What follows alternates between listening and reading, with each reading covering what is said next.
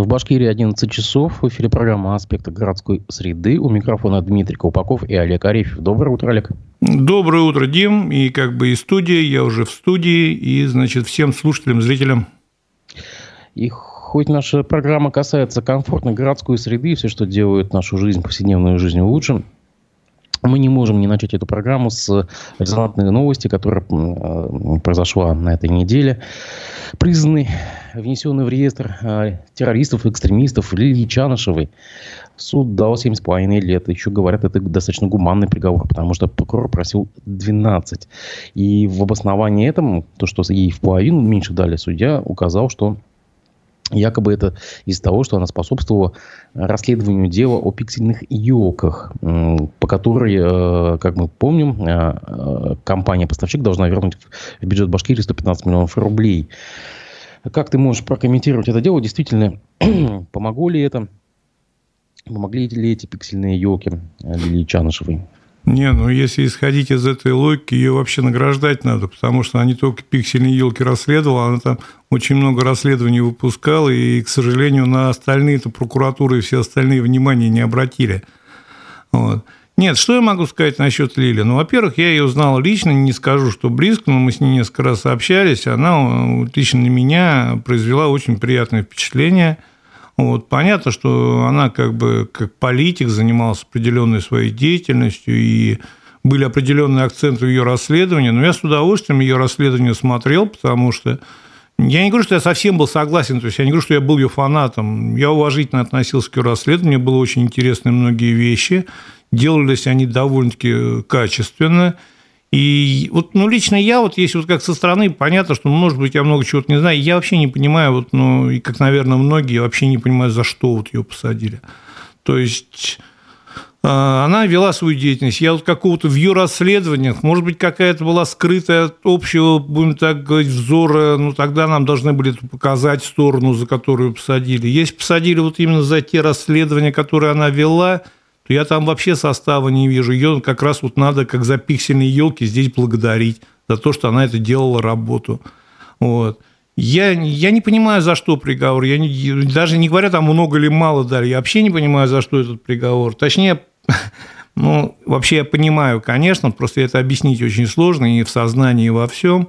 Вот. И, конечно, я и, и близким, и ей желаю терпения, и понимаю, что ей это все придется пройти, и вполне возможно, она как раз после этого-то и будет, если сейчас, как говорят, она претендовала на роль серьезного политика, но, может быть, как раз до и не особо претендовала, а вот после вполне возможно будет, потому что рано или поздно нам новые люди, новые лица все равно и должны появиться, и будут появляться. По крайней мере, на это очень большая надежда. Я с очень большим сожалением, то есть мне нечего здесь комментировать как приговор, я не вижу состава какого-либо вообще, вот, я понимаю, что это ближе и больше такая показательная как бы расправа в назидание другим, чтобы сейчас новых лидеров сформировать молодежи, она все-таки была определенным лидером в определенном своем сегменте, и сейчас их будут менять шаманами, значит, э, блогерами, вот типа приезжали, которые в Уфу, к которым даже очередь выстраивалась. Вот. Поэтому могу, могу только с сожалением констатировать, что абсолютно не понимаю ни сути, ни смысла. Там даже вот как бы, ну, на административку по нынешним временам за дискредитацию где-то можно было натянуть с большой натяжкой, и то максимум административка. Вот мое мнение такое. Наши слова поддержки Лилии Чанышевой и ее семье. А между тем, э, новости приходят из города Санкт-Петербурга.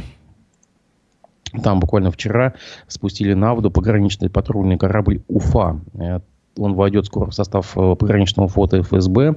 На открытии присутствовал, э, на спуске присутствовал Рамир Мавлиев.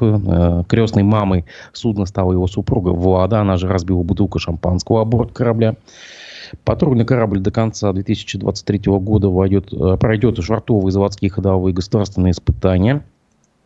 Я напомню вам, что вот буквально год назад на Адмиралтейской верфи, там же в Санкт-Петербурге, прошла торжественная церемония поднятия флага на большой дизель электрической подводной лодке проекта 636, э, также с названием «Уфа». Ну, у нас уже есть э, на самом деле, э, как бы традиция называть э, корабли. Вот, допустим, э, был корабль «Башкортостан», правда, он сгорел в 2007 году в городе Балтийский Калининградской области. Олег, на твой взгляд, зачем нужна вот эта традиция давать имена городов или регионов как бы кораблям и подводным лодкам? В чем здесь смысл? Может быть, чтобы призывники служили там из этих регионов? Ну, в том числе, то есть я бы не называл это такой доброй нашей национальной традицией, это как бы такая обязанность, из которой сделали традицию, то есть представили как традицию. А вообще эта история очень старая, и история, наверное, еще даже с советских, с советских времен тянущаяся. А в свое время всегда кораблям давали названия городов, соответственно, город, значит, и как бы туда отправлял в приоритете призывников, то есть, которые должны были служить и плюс в него обязательства были спонсорская помощь, то есть обеспечение этого корабля, этой подводной лодки, значит, э, деньгами, определенными продуктами, там, ну, разные были, я не знаю, там есть соглашения специальные, я не видел. Поэтому сказать, что вот мы так вот гордо бились, бились за право, чтобы эту лодку там или подводную, или, значит, этот корабль назвали Уфой, сложно сказать. Я вообще даже не уверен, что как бы наши первые лица особо этому рады, потому что сейчас на, на бюджет дополнительная нагрузка – и при всем их даже вольном отношении к бюджету и к деньгам, они понимают, что его и так не хватает, а тут еще как бы определенная дополнительная нагрузка. Но обязанность выдана, ее надо исполнять, поэтому всем цыганским таборам туда, с песнями, с плясками, с бутылками шампанского. Обязательно в последнее время такая появилась традиция тащить на сцену жен, детей, родственников, всех близких, далеких, показывать семейную традицию и все остальное. Я этого не совсем понимаю, я прекрасно там, я не хочу как бы обсуждать жену его, еще что-то, но я не понимаю присутствия жен первых лиц на... Это называется крестная мама, вот как вот я смотрю. Вот, когда спускали подводную лодку, там была Карина Хабирова, допустим. Ну, вот видишь, ради Фарис надо кому-то повторить. Я не понимаю, зачем их тащат. То есть, это семейная личная жизнь. Это как бы надо ее убирать. То есть, политика занимается политикой. А вот эта попытка, что, смотрите, я такой же, как вы, я тоже, значит, вот один из вас, она не заходит. Ее люди как бы сложно воспринимают. И кроме определенного круга очень приближенных лиц, постоянно хлопающих в ладоши по любому поводу, остальных как бы... Это, это вообще людям не особо интересно, вот я сразу скажу. А, все эти новости вот про эту лодку, про катер, про подводную лодку, я все, которые читал в сети, в основном, если это не конкретно республиканские провластные ресурсы, все они подавались с иронично, с такой иронией, а, что вот ну раз так, ну вот посмотрите, давайте посмеемся. Не совсем понимаю, мог, да, проехать, сказать там пару слов от души, и вообще вот у нас в последнее время большой дефицит с чиновниками, умеющими говорить от души. Вот какая-то такая вот нелепая показуха, она людям не заходит. Вот если они это не понимают, очень жалко. Не, ну а как ниндзевая история, допустим, это же приятно увидеть где-то за пределами Башкирии корабль Уфа там или еще что-то. Ну, вот Дим, да не дай бог нам его увидеть, военный корабль где-нибудь. Вот я вообще, честно говоря, не обрадуюсь особо сильно этому. Вот. Нет, имиджевая история, понимаешь, ну как, имиджевая история, вот если бы вот как про Татарстан кругом говорили, что смотрите, как там люди живут, вот это имиджевая история, это я понимаю. Или там вот с людьми разговариваешь где-то, причем абсолютно нейтральной территории, не заинтересованными. Они говорят, смотри, как в Татарстане, какие в Татарстане дороги, там, еще смотри в Татарстане. Вот это имиджевая история, это я понимаю. Ну, вот. А я ни разу не слышал, вот чтобы где-то, вот я живу давно уже, и даже в Советском Союзе, и в новейшей истории, чтобы кто-то говорил, смотри, у, такого, у того города такой военный корабль плавает. И я ни разу таких вот как бы восторженных отзывов не слышал, поэтому я еще раз говорю, понимаешь, это нагрузка сверху, это попытка так растянуть, в общем, так бюджет оборонного ведомства, чтобы привлечь к участию в нем, к финансированию этих проектов определенные города – вот. Одно время это было исключительно призывников формировали, потому что в Советском Союзе как бы вот такой помощи бюджета регионов не подразумевалось для армии, а сейчас и бюджеты городские тоже помогают, как минимум некоторые я точно знаю, и неплохо. Все зависит от соглашения, от условий прописано, какие суммы, какие условия. То есть это, как минимум, я тебе точно скажу, для города эта история не бесплатная – вот. Имиджевая история, вот как то, что они поехали с женой, разбили бутылку шампанского, вот по, по мне так весь имидж попытка создания имиджа на этом заканчивается. Ну, мне она не зашла лично. Остальным я не знаю, кому, может быть, понравилось, кому интересно. Я ее не понял. Я еще раз говорю, если бы он вышел бы там и сказал бы пару слов вот просто от души, вот про людей, про себя, про город, без вот этого пафоса, без значит, громких заявлений, что мы опять всех обгоним, всех перегоним, крестных мам, вот и вообще вот это вот крестные мамы, знаешь, это вот какая-то такая из итальянской мафии что-то уже пахнет вот такой вот менталитетом определенным. Не знаю, говорю, это мое личное мнение. Кому понравилось, ну, я рад, значит, за тех людей, за корабль, за жену, за Мавлиева, за всех. Ну, а с другой стороны, у нас милитаристская тема сейчас, она главенствует в повестке новостной, так что Да ты все. понимаешь, она и главенствует, это так очень как бы... Вот опять же, понимаешь, у нас даже эту тему освещают, имитируя... У нас, у нас вообще все, что делают, что транспорт, что городскую среду, э, всегда стоят две задачи. Освоить бюджет и имитировать деятельность. Все. Вот Понимаешь, опять же, я не видел вот даже по этой теме, чтобы люди выходили и говорили... Есть, нет, есть, вот здесь обманываю, есть, я встречал некоторых людей, которые выходили и говорили, ну, их очень небольшой процент, говорили от души и как бы вот с определенным, как бы вкладывая смысл в свои слова. Я с ними могу быть не согласен, но как минимум я вижу, что эти люди верят в то, что говорят – и ну, я не могу к ним относиться без определенной доли уважения с своей стороны, потому что это их вера. Это... А когда человек и не верит, а еще плюс пытается имитировать, значит, как бы активность, ну, выглядит это всегда как бы немножко грустно. Вот а Оттуда же из Санкт-Петербурга, с полей Петербургского международного экономического форума приходят новости. Наша делегация там находится во главе с Радим Хабировым.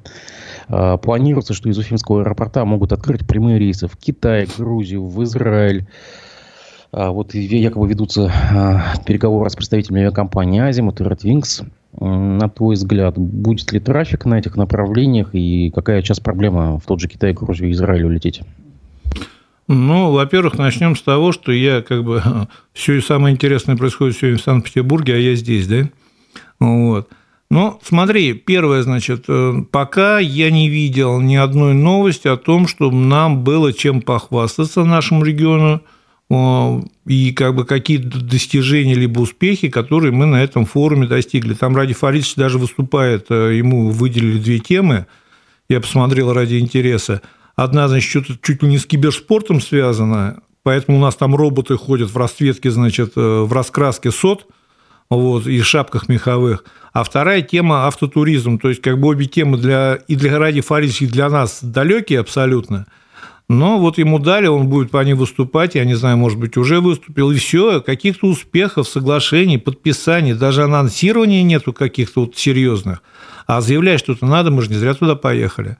Ну, а вот мы любим заявлять то, что, значит, вот кто-то, давайте рейс откроет из Уфы, значит, вот там в Грузию, в Китай, на Кубу, хоть куда – я не знаю, насколько это будет пользоваться спросом. Почему? Потому что на сегодняшний день, ну, как бы есть определенная сформированная логистика через Москву, она не такая сложная.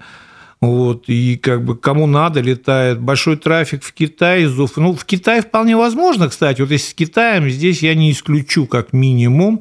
Вот. Ну и опять же, я опять не исключу, что в ближайшем будущем мы увидим здесь китайских туристов, когда вот сейчас начали отпускать ковидные ограничения. Вот. Во все остальные в Беларуси, вот насколько я знаю, я не хочу обмануть, у меня нет статистики, но насколько вот по моим данным, в Беларуси самолеты летают либо полупустыми, либо грузятся вот нашими а, по программе долголетия. Вот. Ты должен понимать, э, что то, что вот этот самолет никогда ни одна авиакомпания не будет летать в убыток себе, то есть продавать дешевые билеты и летать в убыток. Ни одна и никогда, тем более используя как бы лимиты вот этих заграничных своих полетов. Вот. Э, они все будут летать с дотацией. Дотации будет платить тот, кто инициирует организацию этого рейса. Вот мы инициируем организацию этого рейса, значит, мы будем платить дотации. А мы уже с тобой не раз, кстати, обсуждали, сколько мы уже долгов набрали вот под эти радостные песни о развитии, о каком-то эфемерном, которое вполне возможно, когда-то должно случиться, когда-то должно произойти чудо, а сейчас мы под это чудо набираем авансов. А, концессии, вот эти самолеты запускаем, значит, это все Башкирской пригородной железнодорожной компании мы платим дотации за электрички. Но это надо, электрички нужны, это транспортная логистика. Вот. За самолеты мы тоже будем платить дотации этим авиакомпаниям. Мы сейчас обсуждаем, если, насколько я понимаю, это вот условия, сколько мы им будем платить, как они будут летать. А им дальше будет абсолютно плевать, они хоть пустые будут летать, потому что будем будет оплачивать в бюджете эти рейсы. Зачем это бюджету, не совсем понимаю. Если бы нас с этими регионами были какие-то очень такие вот тесные связи именно специфические, именно по башкирской какой-то, ну не тематике башкирской, а именно по башкирскому направлению бизнеса, развитию Башкирии, еще что-то. А просто открыть рейсы, чтобы показать, что вот мы развиваемся, мы туда-сюда рейсы открываем. Но опять же, я, я много чего не понимаю, что происходит в республике, к сожалению. А между тем, вот сам господин Хабиров сейчас сообщает в своем телеграм-канале, ну, это к вопросу о достижениях. Розничная сеть «Магнит» до конца года откроет в республике 40 магазинов, в том числе первый в регионе торговый объект ультрамалого формата. Я, кстати, не понимаю, что такое ультрамалого формата. Это магазин шаговой доступности, что ли? Ну вот, пожалуйста, как бы достижение. Ну, достижение, Дина, смотри, ты живешь в подъезде, допустим, у тебя сосед Мерседес купил, ты выходишь и всем рассказываешь, и говоришь, вот смотрите, у меня достижение такое, что у меня сосед Мерседес купил. Я не понимаю, а ты здесь при чем? Я понимаю, сосед купил. То же самое магнит. Магнит, он у него вообще политика развития, это открытие магнита пятерочка, у них сама политика развития сети, они постоянно открывают новые магазины. То есть у них вот сейчас долго можно даже отдельно передачу посвятить. Мне так сложилось, что я вынужден был погрузиться и в эту тему довольно-таки глубоко. Ну, вот. У них это политика развития, для них это бизнес. Они чем больше откроют магазинов, тем больше заработают. А мы гордимся и радуемся, что магнит заработает много денег и выведет их из Башкирии. Смотри, вот здесь вот до, сих, до конца никто не понимает. Здесь даже не то, что гордиться, здесь надо огорчаться этим событием. Почему? Люди зарабатывают деньги. Вот человек заработал деньги, у него лежит в кармане условно тысяча. Он идет в магазин и эту тысячу тратит. Вот эта тысяча куда уходит? Она сразу уходит за пределы республики, потому что, значит, максимум, что здесь платит он аренду, там, часть каких-то небольших налогов и зарплату, все остальное. Товар привозной, значит, за товар деньги уходят туда, прибыль уходит вся в Москву. То есть деньги уходят из республики. Мы здесь бесконечно можем зарабатывать, но они в республике не задерживаются.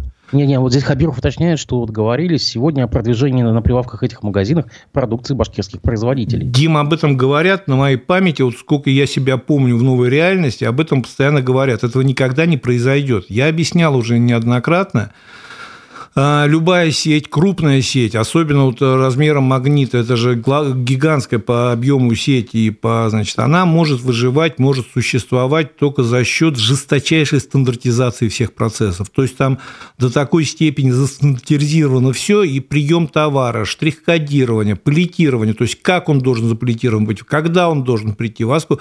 Э, любое, значит, отклонение от этих требований – это жесточайшие штрафы. Теперь наши производители, те, кто в состоянии значит, этим требованиям соответствовать, не такое большое количество, но они есть, они давно уже там представлены. Они давно там существуют, и молочники там, и еще. А остальные небольшие, не, не, не крупные производители, они не в состоянии работать. Их если даже туда с помощью административного ресурса затолкать, они через полгода оттуда, извините за выражение, не эфирные, с голой задницей убегут, потому что их штрафами задушат. Нам надо для того, чтобы свои производители развивались, развивать свои небольшие торговые сети. Вот опять мы говорим там вот имиджевая история, корабль, возвращаемся. В Татарии есть определенные свои торговые сетки. То есть свои производители через свои магазины продают своим людям товары, и деньги, которые за эти товары платятся, идут на развитие своего производства, своего сельского хозяйства. Там довольно-таки много таких форматов, я их знаю, я смотрел их и немного изучал. А мы гордимся, то, что тут придут, да, они обещают, они, конечно, я даже, я не помню, в Уфе вот это было, не было, но в Москве, в Санкт-Петербурге одно время даже в пятерке и, значит, крупных магазинах выделяли фермерскую полку. Где-то месяц она постояла, постояла пустая. Причем эта проблема-то не только в Башкирии, что фермеры и малые производители они не в состоянии работать с сетями. У них нет того уровня стандартизации, того уровня, будем так говорить, вот, развития процессов. И она постояла месяц, это пустая полка, и потом на ней появилась вот эта простоквашина. Все, вот фермерская продукция появилась. То же самое будет в Уфе, причем это, опять же, это проблема и беда не только Уфы. Но если остальные регионы в той или иной мере пытаются эту проблему как-либо решать, то есть развивать свои торговые сети, через которые идут свои товары, поддерживать логистику, реализацию. А у нас последний рынок небольшой на, на Дворце спорта, и тот снесли, понимаешь? Зато сейчас э, откроют, там придет магнит, э, новые магазины. Он и так не, не, тебе могут сказать, что тут, тут э, фермерский, якобы фермерский э, шатер или павильон, на самом деле там якобы были перекупы, я такую версию слушал. Вот. Так проблема-то в том, что как раз, значит, нет, были, естественно, конечно, были. Потому что фермер сам никогда не поедет э, торговать. Надо это понимать. У фермера нет времени торговать молоком. Фермер задача корову накормить, корову содержать, чтобы она была здоровая, подоить, посмотреть, что с молоком. А дальше вот как раз регион должен заниматься. Он должен развивать вот эти логистические цепи, вот туда субсидии отправлять, туда помогать, настроить механизмы контроля. Все это можно делать. Есть примеры удачные, более-менее удачные – а то, что придет магнит сейчас, вот добрый дядечка такой вот на облаке проплывет, значит, с нимбом и скажет, господа, я специально э, приехал, чтобы сделать вас счастливыми. Сейчас открою магазин и всю вашу продукцию возьму и буду там задешево продавать, а вам дорого платить. Никогда такого не будет. А, кстати, тебе не кажется странным, что вот он сделал такое заявление об открытии 40 магазинов сразу до конца года, но ведь обычно все это проходит согласование с УФАС. Это ведь э, монопольная, а, антимонопольная служба должна все это отслеживать. Дем, ну здесь обещать не значит, что жениться. Он может сейчас согласовать 40 магазинов. Скорее всего, у них кого-то есть. Я более того тебе скажу, без всяких заявлений и магнит, и пятерка постоянно мониторят новые площади. Причем, если магнит в свое время как-то он немножко останавливался в развитии. Его останавливали. УФАС выдавал предписание о закрытии даже торговых точек. Да, потому что там есть определенное соотношение должно было быть, а он одно время... Ну, скорее всего, они часть закрыли. То есть, я думаю, что как раз в отличие от Ради Фаридовича, магнит очень хорошо понимает, что он делает. Вот. А, но они и магнит, и пятерка, они в постоянном режиме мониторят появляющиеся площади. У них есть, у них политика такая, как минимум у пятерки – они могут открывать в любом месте магазин. Стоит магазин, они могут в соседнем доме магазин открыть. Потом проходит определенное какое-то время и смотрят, значит, э, у них есть порог, значит, определенный, до которого должен магазин дотягивать выручку. Если не дотягивают, они закрывают, идут новые открывают. У них политика и у «Магнита», и у «Пятерки» агрессивного развития через открытие постоянно большого количества торговых форматов. Потому что логистика у них настроена с большим запасом, значит, поставки у них настроены и организованы тоже с большим запасом. Им надо постоянно развивать, они стараются давить другие магазины, продавливают демпингом, открывают рядом, в деревнях, везде идут во все локации. То есть это их политика, это не наше достижение, вот однозначно. И гордиться этим. Я, если бы он вышел и сказал, что, господа, мы откроем 10 магазинов, ну, конкретно четко понятного своего формата, причем с четкой, понятной, построенной логистикой. И мы создаем вот сейчас механизм, в котором наши фермеры смогут, значит, развиваться, реально торговать и реально куда-то двигаться. И сможет, я бы тогда понял, я бы аплодировать бы, конечно, не стал, но отнес бы. А то, что ну, он откроет магнит, ну, прекрасно. Ну, завтра Ради Фаридович выйдет и скажет, благодаря нашим усилиям завтра солнышко с утра зайдет, будет рассвет. И мы все будем аплодировать. Ну, рассвет будет. Ну вот, кстати, вот это уточнение про ультрамалый формат вот этих торговых объектов, мне кажется, это отсылка к так называемым ничи-маркетам. То есть это вот э, появившийся не так давно формат, скажем так, супер-дискаунтеров или как там, жестких дискаунтеров. Нет, Дим, Хотя, мне кажется, у магнита таких нету. Смотри, во-первых, э, пятерка и магнит по умолчанию – это формат дискаунтер. А, вот, то есть э, просто есть мягкий дискаунтер, есть жесткий дискаунтер. Жесткий дискаунтер – это светофор, где продукты по полу валяются, их народ пинает, ходит, собирает, и зато очень дешево. А вот есть мягкий дискаунтер, это пятерка, это магнит, это основная логика уменьшения количества товарных позиций, то есть там, допустим, не бывает кофе 50 наименований разных, там меньше их, а меньше глубина, значит, проникновения в товарную позицию – но по ценам, да, они стараются продавливать, то есть они как минимум однозначно дешевле, чем в определенных крупных и других магазинах. Но это, опять же, тут нашего достижения никакого нет, эта тенденция появилась года 3 или 4 назад, когда начали понимать, что меняется формат спроса, то есть люди все меньше и меньше ездят в гипермаркеты, и тарятся там на определенный долгий период. То есть этот формат начал себя изживать. Я, не, мне сложно сейчас объяснять, почему это произошло, но я видел статистику, я видел аналитику, я видел выступления неглупых людей, занимающихся этим. И многие магазины пошли именно в открытие магазинов формат именно у дома – То есть эта история в России как минимум, ну, даже обман, обманываю не 3, 5 лет точно. 5 лет назад уже в Москве многие значит, сетевики начали задумываться а именно вот этих таких небольших магазинчиков формату дома. Между тем, на этой неделе стало известно, что проект э, Уфимского крематория снова отправлен э, на госэкспертизу. Якобы после первой экспертизы э, были выявлены замечания, их устранили. И вот на этой неделе мэрия Уфы сообщила, что э, проектную документацию отправили вновь на проверку.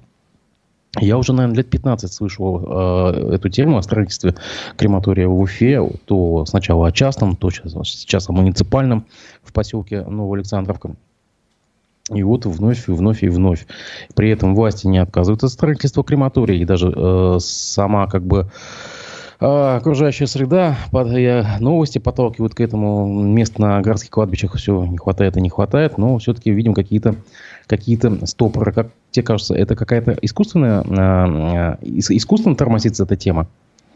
Я думаю, да. То есть, ну как искусственно? Дело в том, что у нас же мы должны понимать, что и это беда опять не только Башкирии, это беда многих регионов. У нас любой проект серьезный, хороший, даже при наличии серьезных, хороших инвесторов, едет только в том случае, если у него есть какой-то реальный, серьезный, ну, давай будем употреблять слово покровитель а, заинтересованный человек. Причем это не всегда бывает, как бы это, то есть не всегда это такая коррупционная история, что человек заинтересован, потому что ему платят.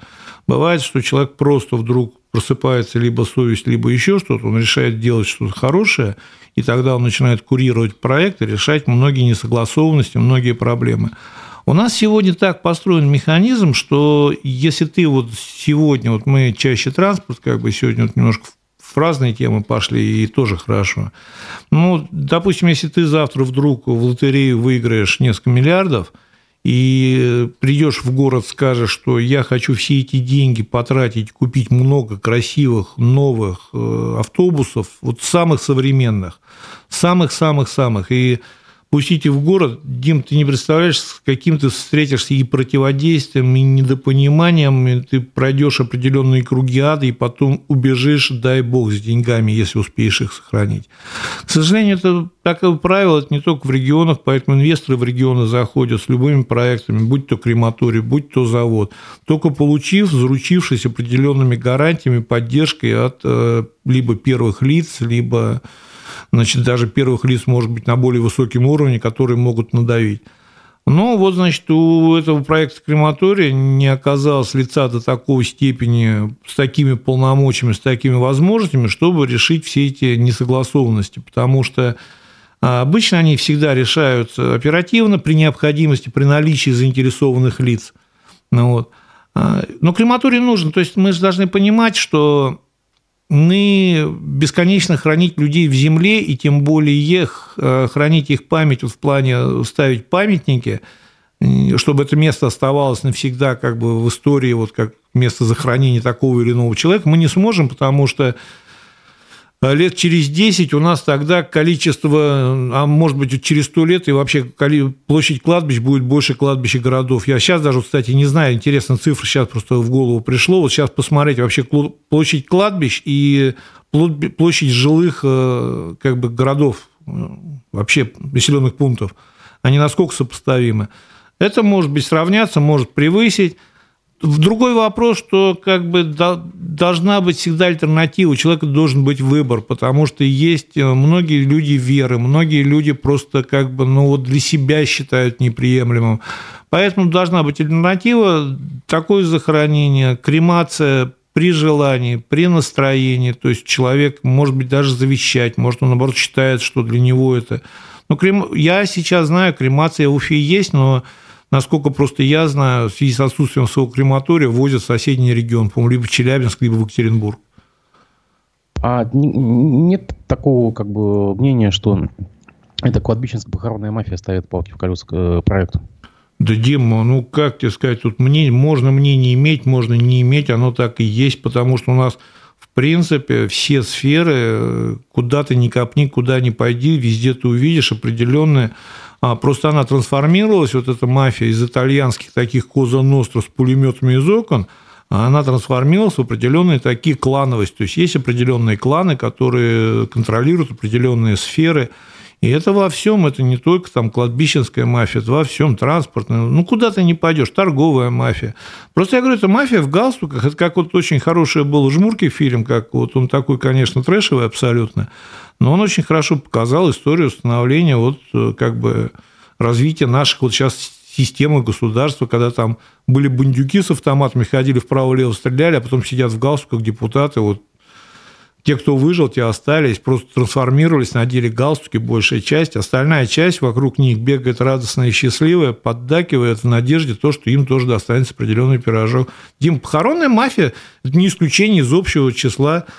Понимаешь, здесь другой вопрос – человеку, вот мы должны понимать, вот тебе, мне, обычному рядовому гражданину, ну, не особо важно, мафия, не мафия. Человек просто хочет, чтобы у него была возможность быть достойно похороненным, либо, значит, кремированным, и чтобы это было за относительно небольшие, будем так говорить, деньги. А как они потом эти деньги между собой поделят, как они друг друга перестреляют, перережут, сейчас начали снова и стрелять, и взрывать, и резать, обычному человеку уже давно без разницы.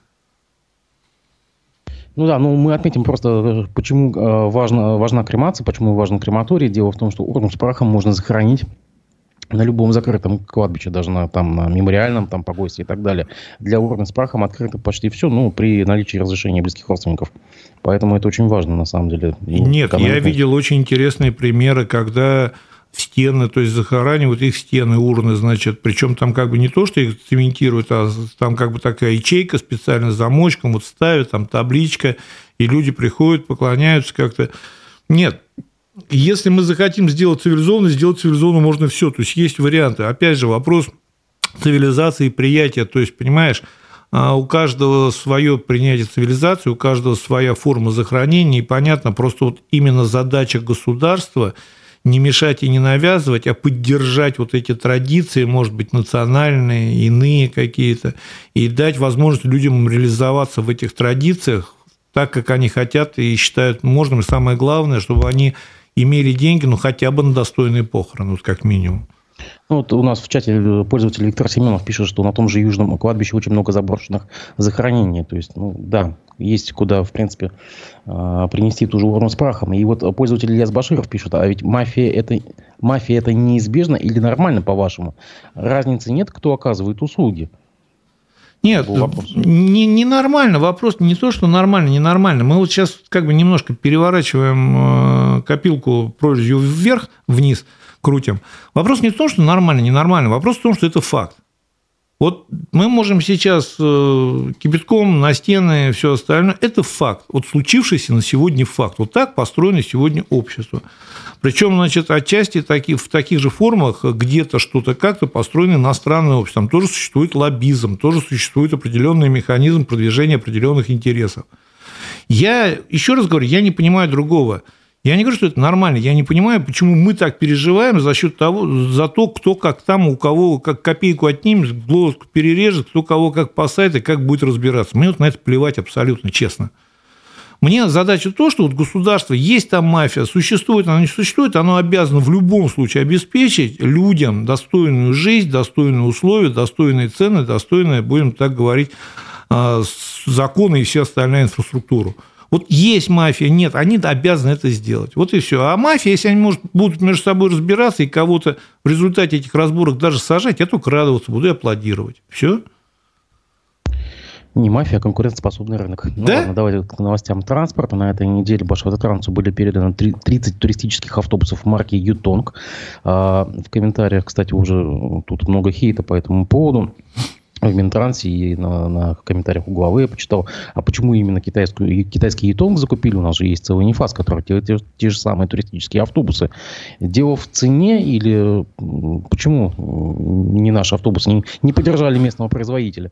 Нет, ну Нефас, насколько я знаю, он, да, он производил туристические автобусы, но там в определенный момент как бы они немножко и в развитии затормозились, потому что сделан был акцент на другое вот, и как бы, насколько я знаю, сейчас могу ошибаться, я вот, честно говоря, не смотрел, не знаю возможности ни фаза, но даже вот если судить по последним событиям нормативно происходящих, то, что в сфере законотворчества, у нас запрещено, есть ряд законов, регламентирующих закупки для госнужд за бюджет. Вот туда не попадают как раз именно туристические автобусы.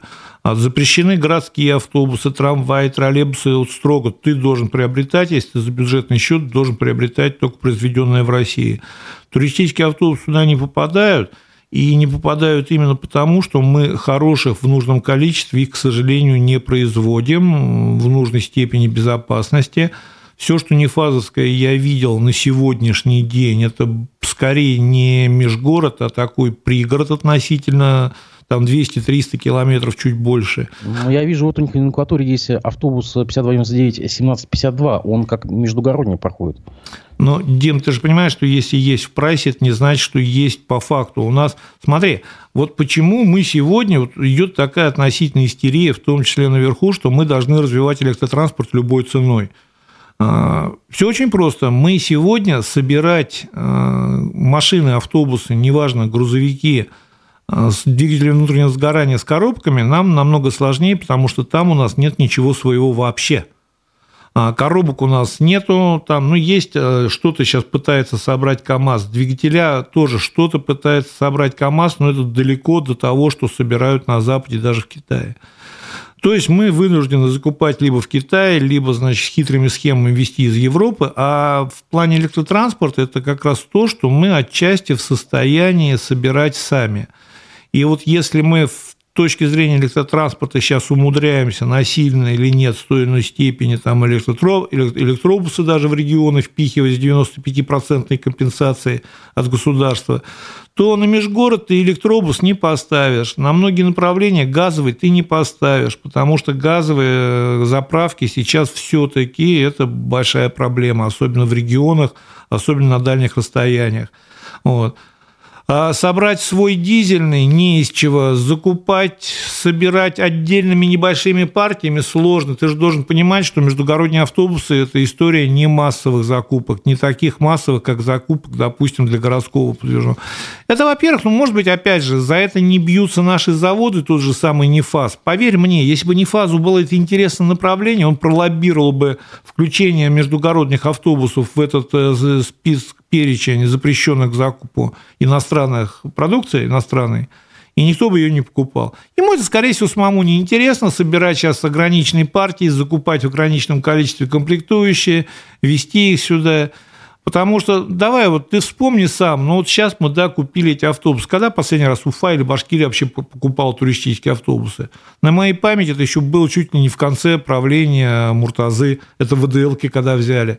Я после этого не помню, чтобы мы брали междугородний автобус. Нет, несколько вот последних прихабировали, до этой закупки брали, по-моему, тоже китайцев.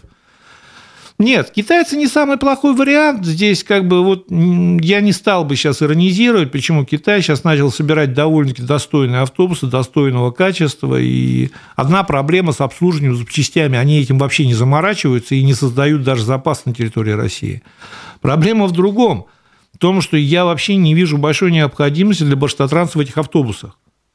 А Баштатрансу надо как бы и думать, и заниматься несколько другим. То, что вот они гордо сообщают, что мы сейчас повозим, значит, гостей форума, а в следующем году, значит, гостей города, а потом, значит, они будут на море туристов возить – но на море туристов летом, да, бизнес, и часто очень хороший бизнес для отдельных людей, потому что туристические компании летом за автобусы, правда, дерутся, и всегда есть два тарифа, один в кассу, другой нет, и тут, по-моему, даже скрывать нечего, и все знают, кто с этой индустрией связан. Понятно, что на этом кто-то летом неплохо, хорошо заработает, но я бы понял, мы говорили уже об этом, если бы у Баштатранса были все решены вопросы вот здесь. Если бы у нас... У нас мы думаем о том, как мы людей на море будем возить, но мы не думаем, как мы людей будем возить до деревни 50-60 километров от города. И туда вообще ничего не ходит, а мы покупаем туристический автобус, который будет возить людей на море. На море есть кому возить. Сейчас и Москва довольно-таки начинает делать акцент на закупку туристических автобусов. А остальные оставьте это бизнес бизнесу, а сами давайте заниматься все-таки необходимыми вопросами, которые как бы важны для города. Вот если у Баштатранса все вопросы решены были, а так получается, что сегодня он как бы подменяет собой центр принятия решений и центр организации перевозок, хотя по логике он обычный перевозчик, ну, так сложилось у нас – что он как бы в основном этим сам занимается, сам регулирует, и нужно генерирует э, постановления законы, которые наверху принимаются. Вот если бы он обеспечил транспортом, нормально организовал в городе и графики, маршруты, пригород, отдаленные населенные пункты по Башкирии, то дальше пускай хоть самолеты покупает. Вот вообще бы никаких вопросов не было. А сейчас мы покупаем международный автобус для того, чтобы возить туристов. А в радиусе 50 километров у нас есть деревни, куда вообще нет автобусов э, транспортного сообщения. А между тем, а, запущено движение беспилотных грузовых автомобилей КАМАЗ по автодороге М-11 Санкт-Петербург-Москва, а, сообщает коммерсант. В мероприятии принял участие глава Татарии Рустам Миниханов. Раис, точнее. Движение запущено в рамках экспериментального правового режима. Э, так вот, отмечается, что э, ожидается масштабирование решений с автодороги М11, то есть на другие трассы будет перенесен этот опыт. Наступило будущее, то есть уже поехали беспилотные грузовики. Нет, просто начали качественно писать фантастические книги, вот и все, никакого будущего даже близко нет. Вся беспилотная техника – это пока в такой далекой перспективе. Я тебе давай сейчас очень просто объясню в несколько, два, несколько моментов и тебе, и слушателям, и зрителям. А, первый момент. Значит, смотри, дело в том, что для беспилотного, вообще искусственного интеллекта, э, иного любого интеллекта, э, э, кроме человеческого, на сегодняшний день не существует. И если он появится, это будет как раз угроза для человечества, потому что с точки зрения искусственного интеллекта человек не способен принимать самые рациональные решения – и, соответственно, он будет ошибкой, которая будет мешать работать искусственному интеллекту. И недавно была новость, я не знаю, насколько она достоверна, то есть правда это или нет, что в Америке дошли до определенного уровня развития управления каким-то боевым дроном, и этот боевой дрон попытался уничтожить оператора, посчитав, что он дает неправильно ему команды. Я не знаю, насколько это правдивая новость, но по смыслу это так именно и есть. А, смотри, вот для того, чтобы КАМАЗ двигался по любому направлению, еще где-то, э, вообще, чтобы был искусственный, там, интеллектуальный беспилотный транспорт, а, этот транспорт нужно прописать алгоритм детальный, вообще вот максимально точно. Сделать это настолько сложно и нереально, что в ближайшем обозримом будущем мы его не увидим. Вот объясню проще – чем отличается интеллект человека от того же самого искусственного интеллекта или автоматизированной системы транспорта? Вот ребенку, если показать несколько машинок разных, он дальше вот на будем так, имея возможность построения ассоциаций, он поймет, что такое машина, и дальше машину любой другой даже формы и цвета он будет определять именно как машину. Искусственный интеллект этого делать не может. Его надо для того, чтобы он определял именно объект как машину, познакомить со всеми типами, цветами машин, размерами, с антенной, без антенны. Ему все это надо детально прописывать. Он не способен, как ребенок способен, взяв 3-4 разных машинки в руки, дальше определять остальные объекты уже как машина по определенным признакам, которые он для себя выделил. Причем ему даже ребенку не надо эти признаки выделять. Вот он сам для себя определил, что вот колеса двигается, там еще что-то, размер, вот какие-то определенные такие вот вещи. Вот это называется интеллектом. Искусственный интеллект это сделать не может. Без этого машина не может двигаться по каким-то направлениям и как-то работать, потому что для нее вот можно прописать, вот взяли трассу М11, причем понадобилось, по-моему, я вот сейчас не буду врать, три года – чтобы вот эти 700 километров оцифровать до такой степени, чтобы там могли ходить машины. Вот это 700 километров одного направления. Вот представь себе, сколько теперь надо время, чтобы оцифровать все остальные трассы, тем более сделать возможность там автономного движения, потому что искусственный интеллект не способен реагировать непредсказуемый, на непредсказуемый идиотизм многих водителей, которые не всегда соблюдают правила. Ну вот. И еще один момент очень важный, почему как бы беспилотный транспорт в ближайшем будущем не грозит нам в принципе. Даже там, ты сам сейчас сказал, он работает в рамках и статусе особого правового режима. У нас на сегодняшний день нет нормативной базы, даже нет зачатков нормативной базы а определения, будем так говорить, распределения ответственности в результате любого, будем так, происшествия, которое произошло в результате этого транспорта, с этим транспортом. С одной стороны, казалось бы, чего проще, давайте мы свалим на эту ответственность на тех, кто поставил вот эту систему как бы интеллектуальную. Не получается, потому что, допустим, вот Самое интересное, вот сейчас быстренько перескочу, потом договорю. До сих пор не смогли ввести искусственный интеллект, беспилотный транспорт даже на железнодорожном транспорте. Хотя там куда проще, там рельсы, там даже рулить не надо. Но там этого сделать не смогли. Почему? А, я был на одном совещании, небольшом, закрытом, где люди говорили откровенно и то, что думают, и в тех формулировках, в которых думают – и один специалист очень хорошо объяснил, говорит, смотрите, говорит, вот есть паровоз, говорит, и есть, говорит, лампочка, говорит, фара наверху, говорит, вот, говорит, дальность определения искусственным интеллектом, допустим, вот я сейчас немножко утрированно объясняю, зависит от того, значит, это, насколько лампочка это светит, светит или нет, и да или нет.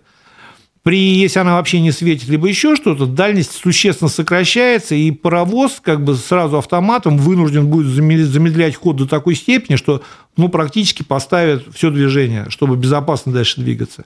А теперь Лампочка перегорела. Кто ее неправильно установил? Гарантия лампочки, еще что-то. Был забрызган рефлектор, прилетел камень. Никто не может определить, по чьей вине, вот никто в конечную ответственность взять на себя не готов на сегодняшний день. Водитель сегодня, хотим мы этого или нет, он конечный человек, ответственный за все. То есть есть ответственный человек за ущерб владелец транспорта, а есть водитель. Вот водитель отвечает, грубо говоря, за все действия, произошедшие на дороге, в том числе в уголовном как бы... Нет, Олег, скажи, а вот как тогда в Европе коммерческий бесплатный транспорт ходит? Дим, он там тоже ходит по очень четко ограниченным этим, и причем, смотри, опять, мы должны понимать беспилотность. Есть уровни беспилотности. Первый, второй, третий, четвертый, пятый. То есть пять уровней беспилотности. Пятого уровня беспилотности в мире не существует. Пятый уровень беспилотности – это когда транспорт ходит без водителя вообще. Есть определенные, грубо говоря, как бы такие вот пиар-акции, где она там, ну, 100, 200, 300, может, километр туда-сюда ездит без водителя, но вот по очень жестко выделенному коридору и как бы очень жестко созданных для них условиях. А вот именно как массовое явление есть примеры четвертого уровня. Четвертый уровень – это когда автомобиль в принципе двигается практически в беспилотном режиме, но за рулем либо рядом обязан находиться оператор. И это именно как раз вопрос ответственности, потому что в, этом, в этот случай ответственность переносится с водителя на этого оператора. В Европе в том же самом вот, э, существующие примеры, все, все работы существуют в рамках особых правовых режимов. Мы не можем всю страну сейчас перевести на особый правовой режим. То есть мы, мы еще долго не увидим какие-нибудь фуры магнита, которые там, не знаю, там... Дим, я боюсь, мы при, я как минимум про этой жизни не увижу точно. Мы сейчас, у нас есть шанс увидеть э, автомобили Евро-3, а не беспилотный транспорт, поэтому я бы немножко в другом ключе бы как бы радовался или рассматривал, или думал, или огорчался. Нет, Дим, я не верю в беспилотный транспорт в обозримом будущем, как минимум массовое явление. Где-то отдельные какие-то участки там, значит, допустим, М-11 вполне возможно, хотя на старте и на финале должен быть кто-то садиться за руль, парковаться, значит, ставить я не понимаю, что будет происходить с машиной, если по дороге сзади спустят колесо, потому что кто будет менять, кто это приедет, какая-то бригада, произойдет какая-то небольшая поломка. Я просто, я как бы знаю это изнутри системы. Я, когда молодой был, я и за рулем сам посидел. Я знаю, сколько вопросов возникает в процессе движения. Вот. Конечно, я понимаю, что это какие-то такие сказки, мы должны показывать, что мы беспрерывно догоняем всех. Вот про водородную технику мы перестали разговаривать, слава богу, хотя бы это идиотизм. Хотя тоже в свое же время, ну, Дим, два года назад мы на серьезных щах заявляли, что в ближайшем обоз... через год у нас в Москве будут работать водородные автобусы. Я спрашивал, говорю, у нас в России было всего две водородные заправки в Чернушке и, значит, в этом в Татарии, в технологическое, по-моему, в Нижнекамске. Всего две заправки на всю страну было водородное, а мы рассуждали, что у нас автобусы через год поедут водородные по Москве. Не поехали и замолчали все. Про Беспилотный транспорт, ну, тоже, скорее всего, замолчат, сейчас какое-то время поездят, поездят, поездят, потом с этой игрушкой завяжут, хорошо об этом сделают пиар-акцию, Единственное, что я могу сказать людям, которые сейчас выезжать будут на эту трассу, то, что, насколько я знаю, по моим данным, а, в этих грузовиках установлены в круг камеры, и они фиксируют в том числе нарушения водителей скоростного режима. А... Так это еще способ подзаработать, получается.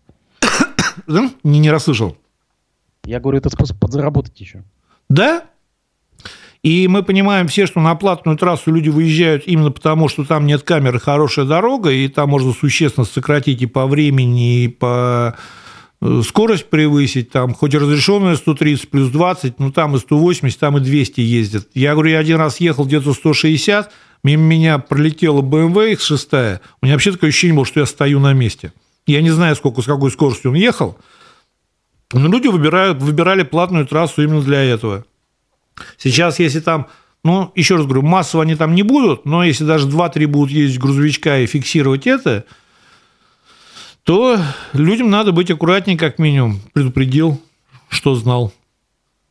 Тем временем в республике нашли способ э, решить вопрос, как покрыть автотрассы сотовой связью, и в том числе населенные пункты, э, малонаселенные ну, так вот, э, будут вноситься поправки в региональный закон о применении инвест-вычета по налогу на прибыль организаций для мобильных операторов, которые будут развивать сотовую связь в населенных пунктах до тысячи человек и на автотрассах. Я так понимаю, эта тема возникла после проблем зимних, когда, помнишь, зимой людей засыпало там на трассах, они не могли там вызвать помощь. Ну, вот у нас есть такие населенные, есть такие участки там в Белорецком районе, еще где-то, где сотовой связи вообще нету.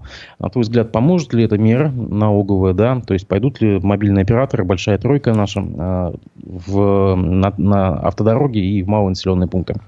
Ну, проблема-то возникла даже намного, по-моему, раньше. Проблема-то возникла, когда у нас дети с елок падали, пытаясь домашнее задание сделать во время пандемии. Э, вынуждены были там, чтобы скачать задание, лазить по елкам, по столбам, с них падали, валились, ноги, руки ломали. Эта история-то старая, проблема старая. И опять же, это вот я мне очень нравится, когда в Башкирии что-то такое сделают, а потом говорят, мы сделали. Как в анекдоте, мужик на лошади приезжает, уголь в деревню привозит, такой кричит на всю деревню. Люди, я уголь привез, лошадь поворачивается, ага, он привез. Так и здесь. Ты понимаешь, это, опять же, история развития связи в населенных пунктах от 500 до 1000. Это федеральная программа, которая сейчас развивается. И два месяца назад началось ее серьезное обсуждение. А, значит, э, это мы просто в эту программу, в рамках этой программы начали развивать свой регион. То есть это не уникальная история Башкирии, что в Башкирии озаботились, чтобы в пунктах появилась связь населенных. Мы в рамках федеральной программы, да, мы обязаны выполнять эти требования федеральные, и мы даже, это не то, что наша добрая воля, это наша обязанность. И там все не так просто и не так хорошо, как мы, у нас подают СМИ. Там есть определенное количество обязанностей у значит, сотовых операторов. Причем эта обязанность прописана еще была даже в рамках соглашения, когда им давали 4G-частоты. Вот, с того момента это еще история идет – и вот по новым значит, веяниям они не обязаны всю Башкирию сейчас накрыть сетью связи все дороги. Нет, они обязаны установить определенное количество вышек, то есть э, в некоторых деревнях появится, в некоторых населенных пунктах и на некоторых участках дороги, а на некоторых как не было, так и не будет. При этом я смотрел этот список, где-то еще месяц назад мне на глаза попадался – по всем регионам по несколько операторов, э, которые как бы в этой программе участвуют. У нас в Башкирии участвует один оператор МТС. Все. То есть остальные операторы не участвовали как минимум на тот момент. Они должны восстановить определенное количество вышек. Не смотрел по Башкирии, не знаю сколько, не так много, как хотелось бы, или как это кажется. И во многих регионах возникла проблема согласования. То есть сотовый оператор хотел сюда ее установить, а местная региональная власть говорила, ребята, здесь не надо, здесь и так связь есть, или так вышка рядом. Надо туда ставить оператор, мне туда неохота ставить. И шла долго припирайся по некоторым регионам. В Башкирии не знаю историю, но вот сейчас тоже как бы включились, начали решать. То, что если появится, если они будут установлены, если появится связь в определенных населенных пунктах, это прекрасно, потому что, ну, как бы, опять же, сложно рассказывать там про достижения, про, значит, э, имидж военными кораблями с названиями, когда у нас в деревнях ни связи, ни транспорта нет. Это плохо. Если установят, это хорошо. Установят немного, это плохо. Установят или нет, вопрос. Значит, еще один момент такой, как бы мы должны понимать, что сегодня не исключено, что у операторов могут возникать проблемы с оборудованием. То есть мы знаем, что в условиях сегодняшних экономических санкций и реалий не все оборудование не всегда и не всегда дорого можно купить. А оператор, ну, он же тоже будет считать те преференции, которые ему дадут, налоговые, неналоговые, еще какие-то – сколько стоит оборудование, сколько он заработает. Он же понимает, что если он поставит там в деревню 300 человек, там 500-600 человек населения вышку, и которой там рядом никого нету, то количество операторов от этого у него резко не вырастет, то есть людей, которые ему принесут деньги. Просто за вышку ему никто деньги платить не будет, что он поставил. Он зарабатывает на том, что если он ставит вышку, появляется значит, покрытие, на этом покрытии люди активно значит, начинают приобретать телефоны и сим-карты, начинают платить абонентскую иную плату. Тогда он зарабатывает. И если ему надо на вышку истратить там условно миллиард с учетом новых цен, новых реалий, а компенсацию ему дадут 100 миллионов – он, конечно, в связи с тем, что это федеральная программа и политика партии, не будет отказываться, но будет максимально вот делать, как в других регионах, пытаться согласовать вышку рядом с другой вышкой, воевать там, регион будет говорить, нам тут не надо, он говорит, а я здесь хочу. Вот. Либо будет максимально затягивать саму установку, понимая, что в этой деревне ну, вот 100 абонентов появится на минималке, которые будут по 50 рублей там в месяц ему нести, и это ничего ему не окупит. Вот, это вопрос экономической целесообразности, вопрос, делать это надо, делать это надо обязательно, какие-то механизмы, может быть, вполне возможно, какие-то иные обсуждать. Эм, я, честно говоря, вот не знаю, это надо отдельно садиться думать. Перспективы, сразу говорю, что даже если все реализуется так, как хочется и так, как это обсуждается – то, что после этого сразу во всей Башкирии, в каждом ее уголке, куда бы вы ни поехали на рыбалку или на природу, будет прекрасно ловить сотовую связь, не ждите. По этой программе будет установлено определенное количество вышек, и если установлено будет это прекрасно и хорошо, по предварительным данным устанавливать их будет исключительно МТС, тоже не совсем плохо. У меня как бы к МТС такого ярко выраженного негатива нету. Но здесь вот, кстати, пользователь Виктор Семенов пишет, что просто, как обычно, вырастут тарифы. Да, ну, он правильно абсолютно пишет, можно не сомневаться, они без этого вырастут. А с этим они вырастут больше. Потому что я еще раз говорю, мы должны понимать, что для МТС, для Билайна, для Мегафона это бизнес. И требовать от них, чтобы завтра они, построив, вложив огромные деньги, усилия, там, пройдя тысячу стрелок, переговоров, проблем головных – и всего остального, сейчас начали из своего кармана что-то кого-то субсидировать, бесполезно это ждать и глупо требовать.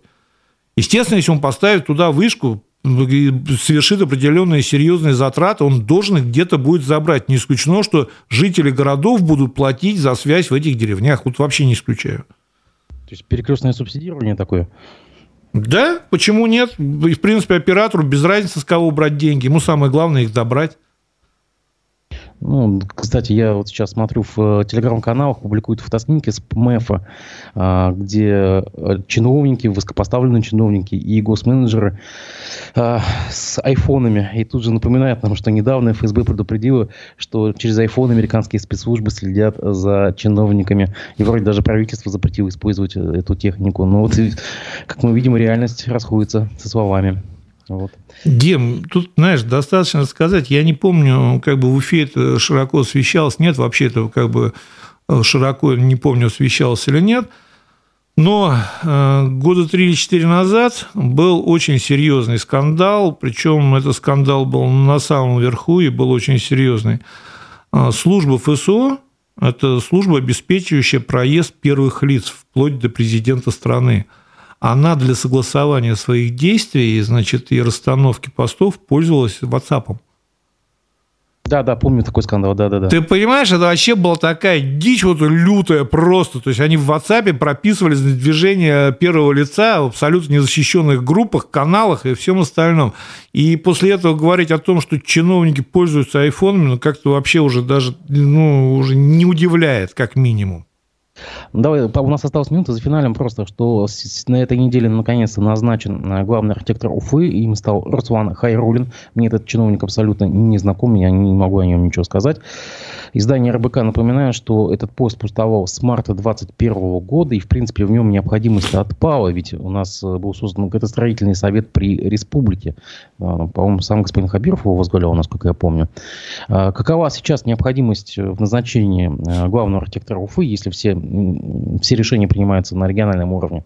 Да, и не а, дань ли это обязанности 450-летия, когда понадобится осваивать федеральные деньги? Нет, Дем, дело в том, что здесь немножко другая история а, существуют определенные правила, инструкции работы системы в целом. То есть в этой системе а, где-то кто-то должен вовремя поставить свою подпись, свое согласование, разделить общую, будем так, субсидиарную ответственность со всеми. И вот если эта должность должна быть, то на ней должен быть человек, даже если, даже если это, будем так говорить, медведь, научный кататься на велосипеде, но он должен уметь расписываться и кивать головой. Вот.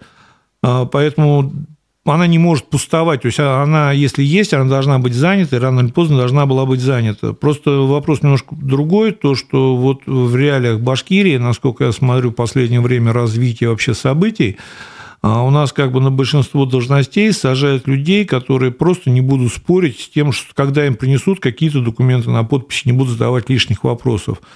А, понимая не исключено, и вот пример Беляева и Кучурбаева тому яркий очень, что Просто ты, если молча подписываешь, ты в системе, ты молодец, значит, и тебе дают какую-то должность, ты не должен...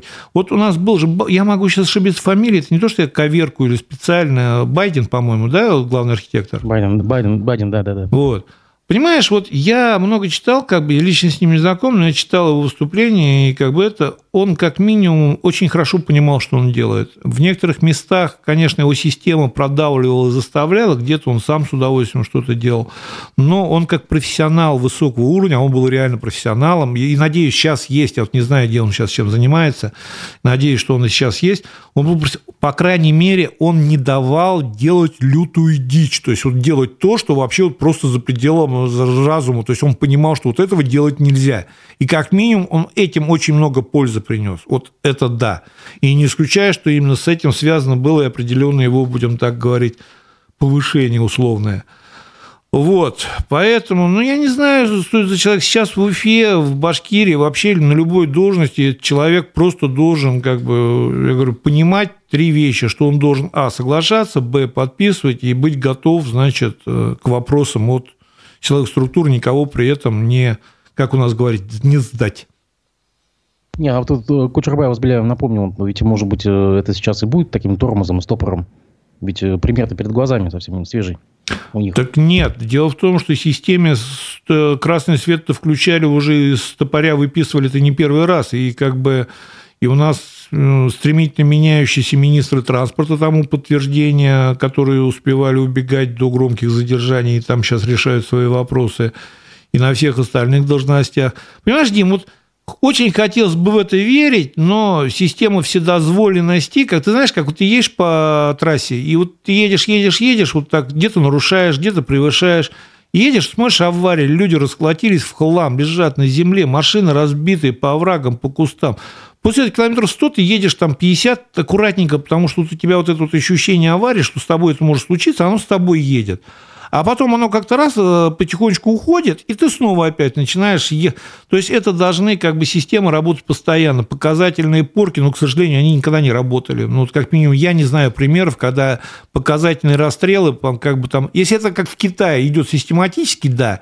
Если раз там в 10 лет попавшийся совершенно случайно, ну, не случайно попавшийся, а выбранных там рандомным способом чиновников, то я боюсь, что это не будет какой-то играть роли серьезной в улучшении ситуации в стране. Здесь поставим точку. Спасибо большое, Олег, и хороших выходных. Спасибо, вам тоже, взаимно. Всего доброго.